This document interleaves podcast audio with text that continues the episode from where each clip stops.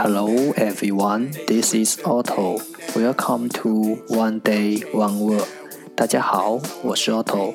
您现在收听的是荔枝 FM 幺四七九八五六，图听每日十五分钟英语之每日一词。欢迎收听，欢迎订阅。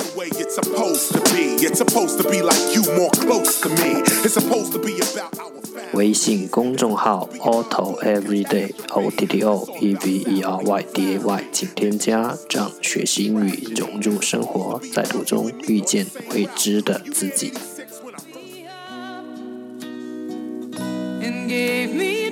让我们一起简单的坚持每一天。Day three hundred and seventy-one.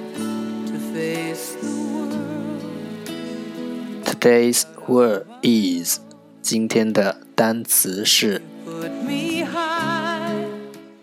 ordinary, ordinary, o r d i n a r y, ordinary 形容词普通的。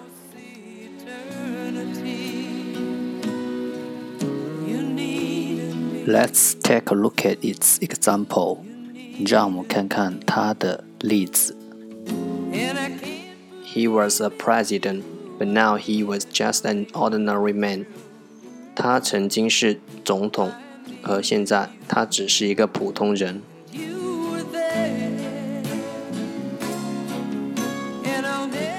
Let's take a look at its English explanation. 让我们看看它的英文解释。 normal or usual, not unusual, different or special, 正常或平常的 normal or usual, 不不平常的 not unusual, 不不同 different 或不特殊的 or special 正常 或平常的，不不平常的，不不同或不特殊的。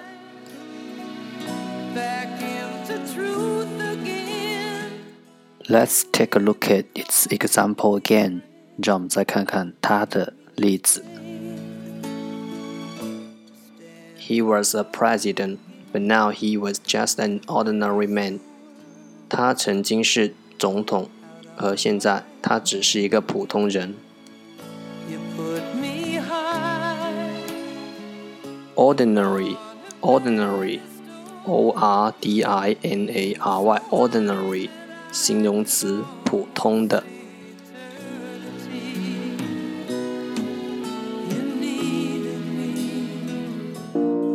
That's all for today，这就是今天的每日一词。